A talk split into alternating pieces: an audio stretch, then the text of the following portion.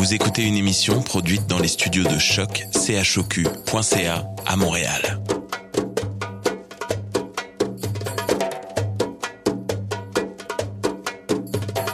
Bienvenue à Radio Dodo, une émission dédiée aux tout petits enfants en difficulté.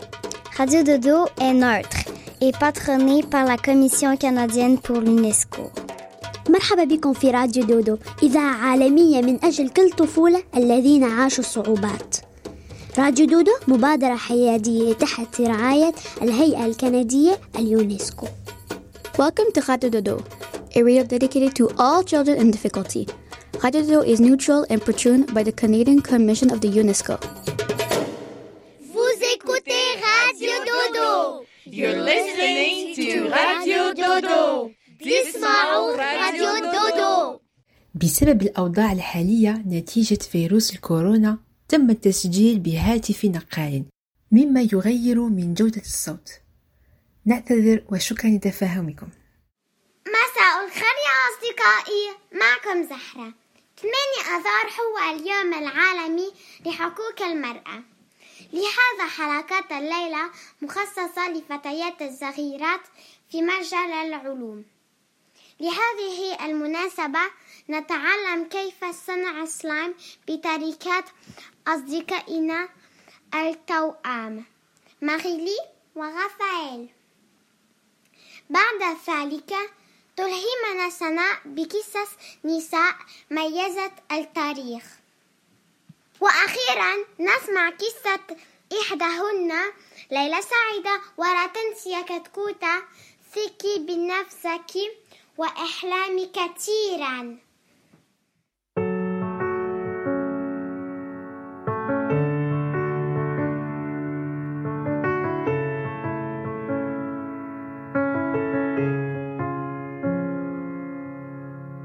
Accepter, mesdames, ces quelques mots comme un hommage à votre jante que j'admire qui crée en chaque homme un orage. Au cinéma ou dans la vie, vous êtes les plus beaux personnages. Et sans le vouloir, vous tenez nos cœurs et nos pensées en otage. Veuillez accepter, mesdames, cette déclaration comme une tentative honnête de réparation. Face au profond machisme de nos coutumes, de nos cultures, dans le grand livre des humains, place au chapitre de la rupture. Vous êtes infiniment plus subtile, plus élégante et plus classe que la jante masculine qui parle fort prend toute la place. Et si j'apprécie des deux yeux quand tu balances ton corps, j'applaudis aussi des deux mains quand tu balances ton porc. Derrière chaque homme important se cache une femme qui l'inspire. Derrière chaque grand être humain précède une mère qui respire. La femme est l'avenir de l'homme, écrivait le poète. Eh bien l'avenir s'est installé, et depuis belle lurette. Vous êtes nos muses, nos influences, notre motivation et nos vices. Vous êtes Simone Veil, Marie Curie, Rosa Parks, Angela Davis. Vous êtes nos mères, vous êtes nos sœurs, vous êtes caissières, vous êtes docteurs. Vous êtes nos filles et puis nos femmes, nous on vacille pour votre flamme. Comment ne pas être en admiration et sans commune mesure? Pour celles qui portent et fabriquent pendant neuf mois notre futur. Pour celles qui cumulent plusieurs emplois et ce sans sourciller. Celui qu'elles ont dans la journée est le plus grand, mère au foyer. Veuillez accepter, mesdames, cette réelle admiration de votre force, votre courage et votre détermination. Veuillez accepter, mesdames, mon aimable faiblesse face à votre fragilité, votre empathie, votre tendresse. Veuillez accepter, mesdames, cette petite intro, car l'avenir appartient à celle qu'on aime trop. Et pour ne pas être taxé de premier degré d'anthologie, veuillez accepter, mesdames, cette délicate démagogie.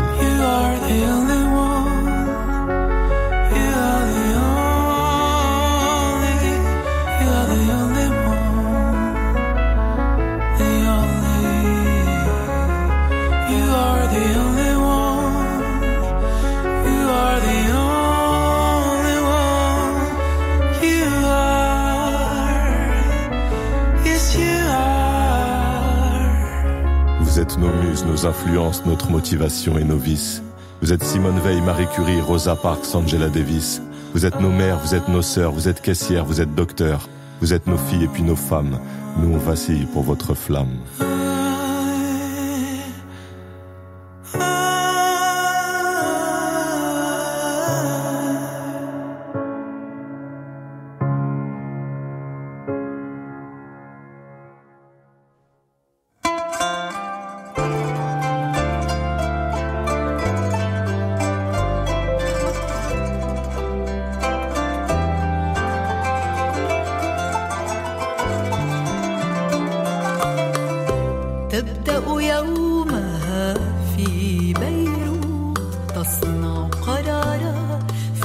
دمشق القاهرة والخرطوم. تأخذ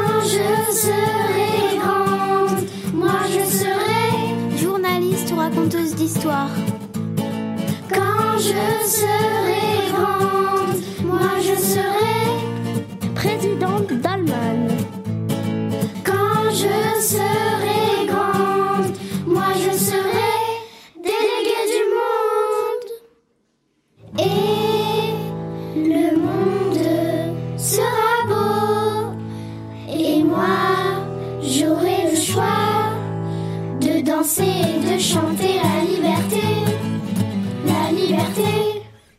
مساء الخير أصدقائي معكم سناء لأصدقائنا التوأم ماريلي ورافائيل امتحان في فيزيائي لذا بينما كانوا يراجعوا جاءتهم فكرة هاد الفكرة شو؟ هي يورونا كيف نصنع لعبة سلايم في المنزل وفي حوالي عشر دقائق فقط. ها هي وصفتهم. لتحضير سلايم تحتاج إلى خمسة مكونات فقط. نصف كوب من الصمغ السائل كوب كريم حلاقة رغوي نصف ملعقة صغيرة من البوركس وهو مسحوق غسيل كوب من الماء وقطرة من ملون غذاء من اختيارك إذا تريدون تلوين السلايم إذا لم يكن عندكم جميع المكونات في المنزل يمكنكم إيجادها في المحل أو عند جارتكم. والآن هيا نبدأ التحضير. في إناء مناسب لما يكون عندكم كل هذه المكونات خلطوا الغراء والكريم الحلاقة بملعقة في وعاء كبير. خلطوا خلطوا في وعاء آخر خلطوا مسحوق البوركس مع كوب من الماء. خلطوا خلطوا خلطوا حتى يذوب المسحوق. لتسريع هذه العملية يمكنكم آه، تسخين الخليط في آه، جهاز الميكروويف لمدة 30 إلى 60 ثواني. انتو شوفوا. أضع حوالي ملعقة من خليط البوركس والماء إلى الوعاء الذي فيه الكريم والغراق. وعجنوا عجنوا عجنوا عجينوا عجينوا عجينوا ولما يكون عندكم خليط ثم حبسوا. أنا راني نخلط بصح العجين لصق لي في يدي. لصق لي لصق لي. سألت ماغيلي وغفعال وقالوا لي إذا حصل لكم هذا ما عليكم إلا أن تضيفوا القليل من الماء ومزيج البوركس. أنتظروا راح أضيف هذه المكونات. أوه! شفتوا؟ الخليط ما راهو يلصق في يدي.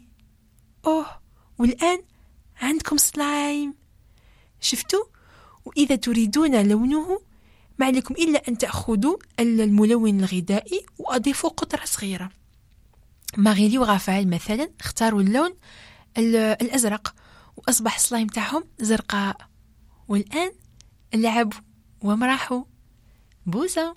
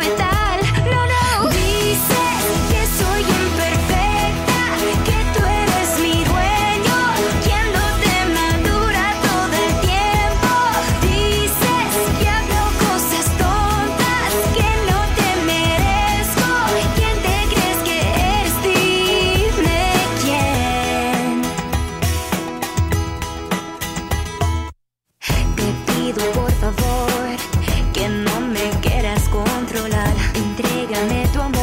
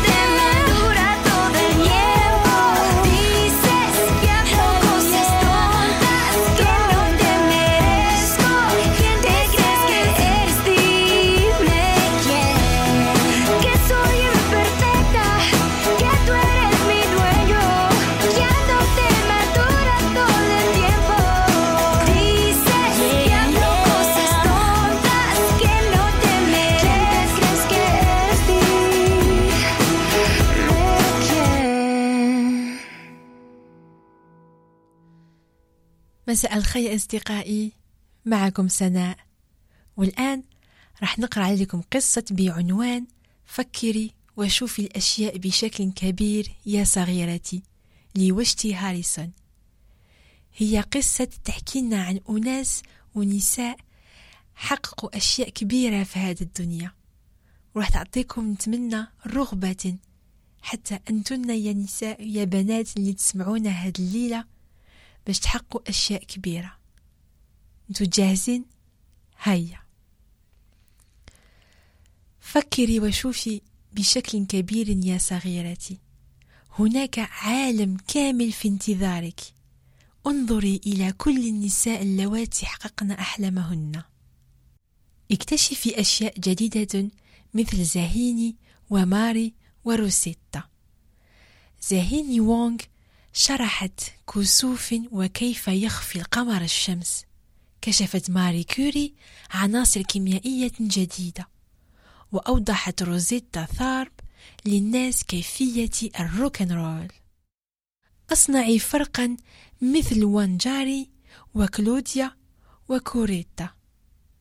زرعت وانجاري ماثاي الأشجار حتى يتمكن مجتمعها من النمو. أنشأت كلوديا جونز صحيفة لشعبها.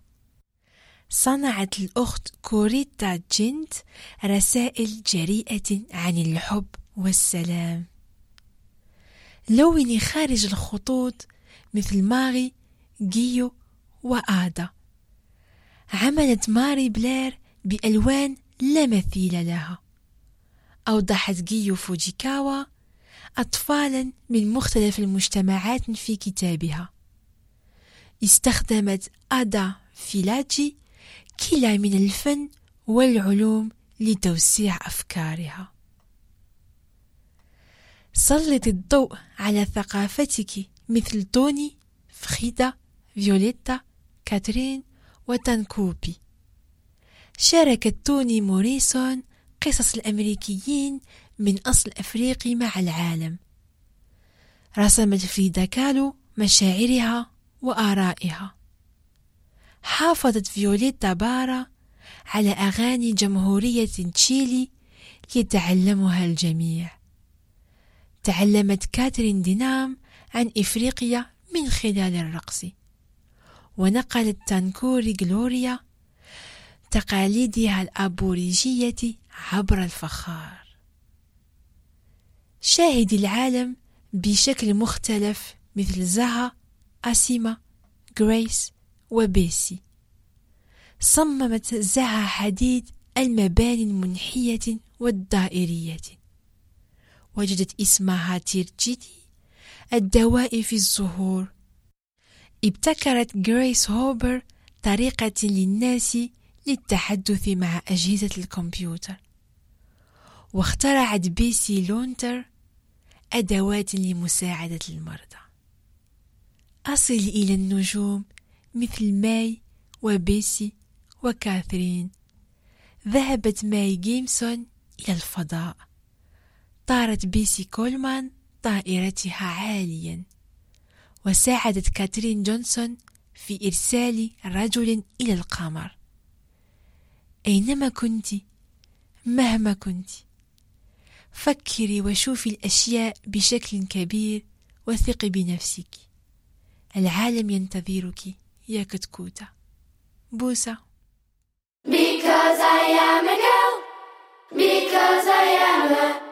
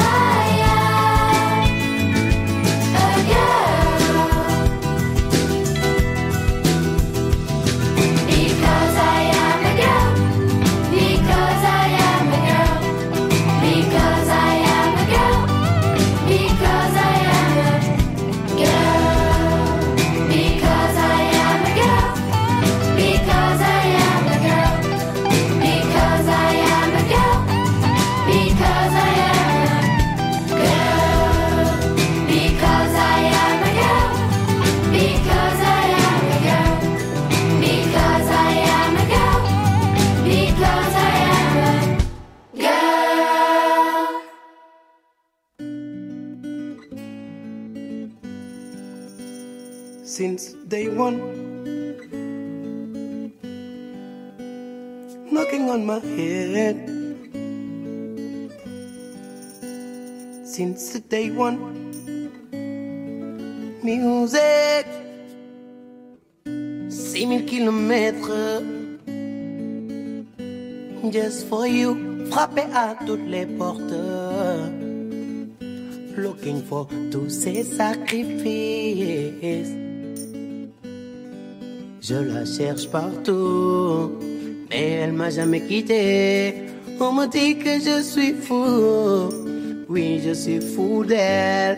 Sans elle, je suis pas debout. Elle me donne la force jusqu'au bout. Elle, elle m'a appris le partage. Elle m'a appris la patience. Si généreuse et si douce. Et dans tous les cœurs y a de l'amour pour elle.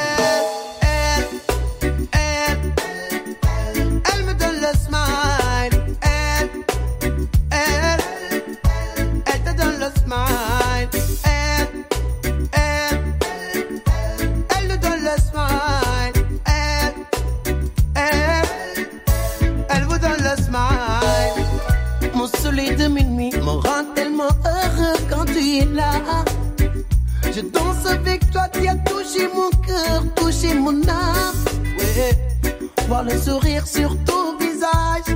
Tu es l'ange de l'innocence, ma plus belle mélodie. Viens avec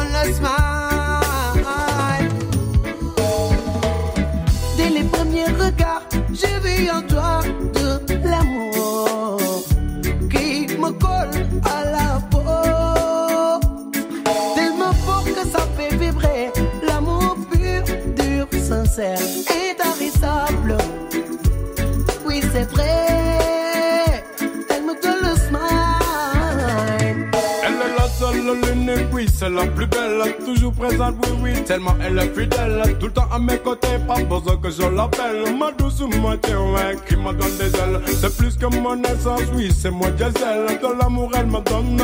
Je vote pour elle, plus besoin d'aller chercher loin, ouais. J'ai trouvé ma princesse, ma déesse, oui, oui, ma reine.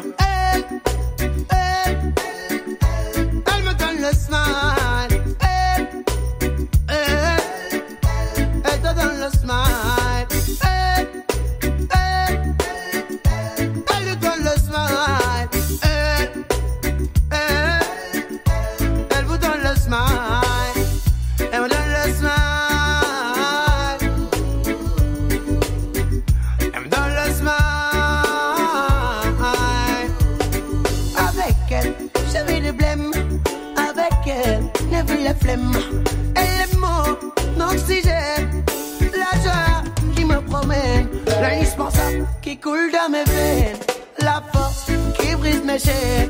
Même la donne, c'est ta brain. Dans mon cœur, c'est elle qui règne.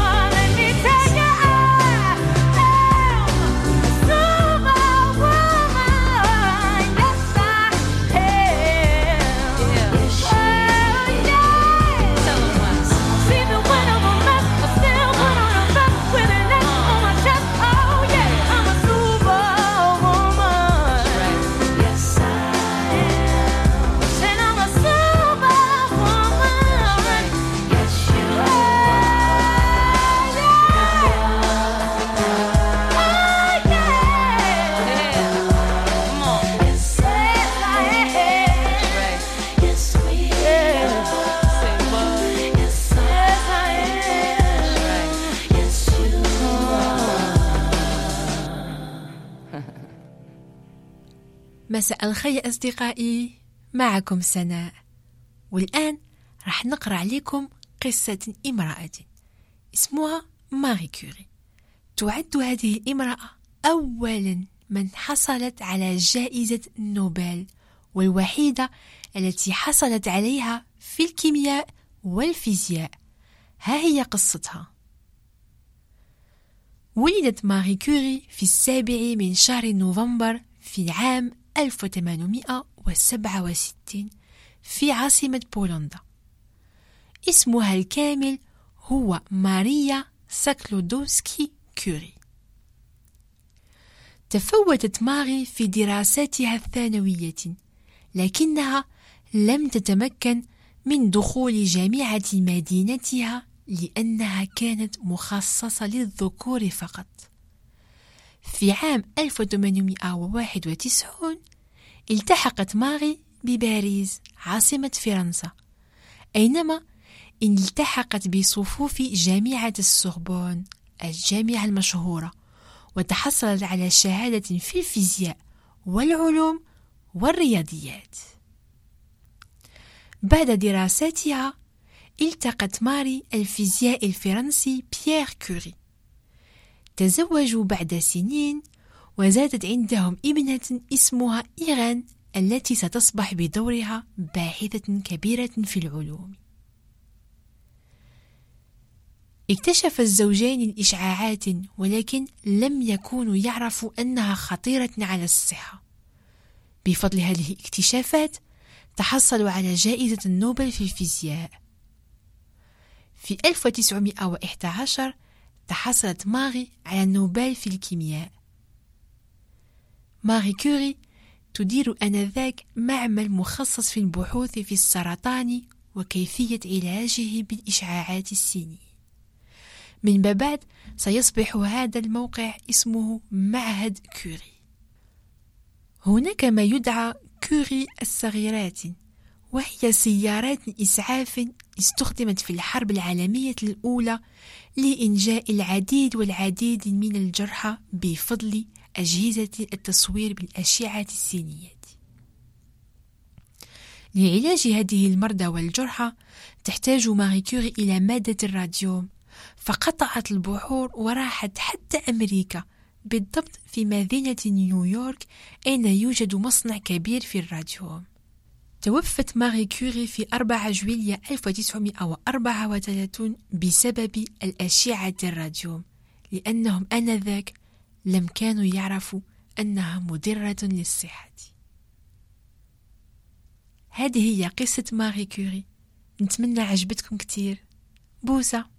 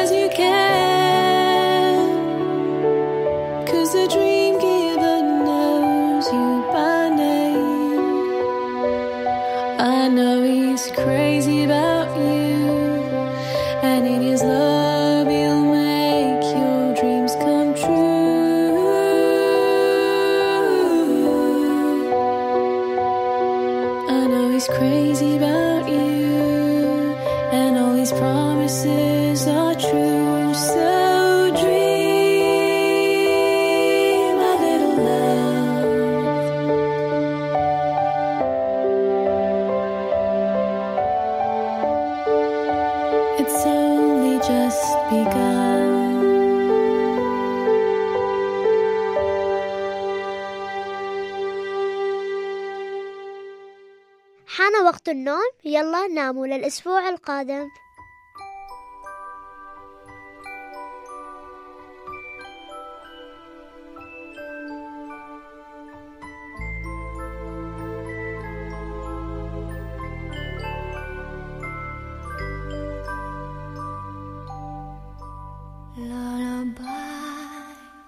good night in the sky stars are bright round your head, flowers gay, set your slumber till day. Lullaby and good night, in the sky stars are bright, round your head, flowers gay, set your slumber till day. Close your eyes now. May these hours be blessed. Close your eyes now and rest. May these hours.